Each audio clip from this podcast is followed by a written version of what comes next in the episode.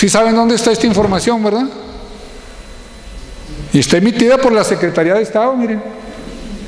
Por favor, viajen con ellas. Tengo un señor, me habló, no me contrató, pero me dice, oye Francisco, pues yo vendía un contenedor de aguacate cada 15 días y pues estaba yendo a vender los aguacates a Estados Unidos.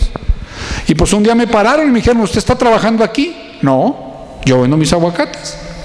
¿Usted está trabajando aquí? No, yo tengo una huerta en Michoacán. Es más, le dice el mexicano, yo con esa visa tengo derecho a vender los aguacates. Y el oficial le dijo que no. ¿Qué haces ante eso? Si tú viajas con tus derechos, lo que te digan, yo, correcto. Yo siempre les digo, mire señor, yo no sé, pero mi asesor migratorio, porque yo no soy abogado, me dijo que la Secretaría de Estado dice esto.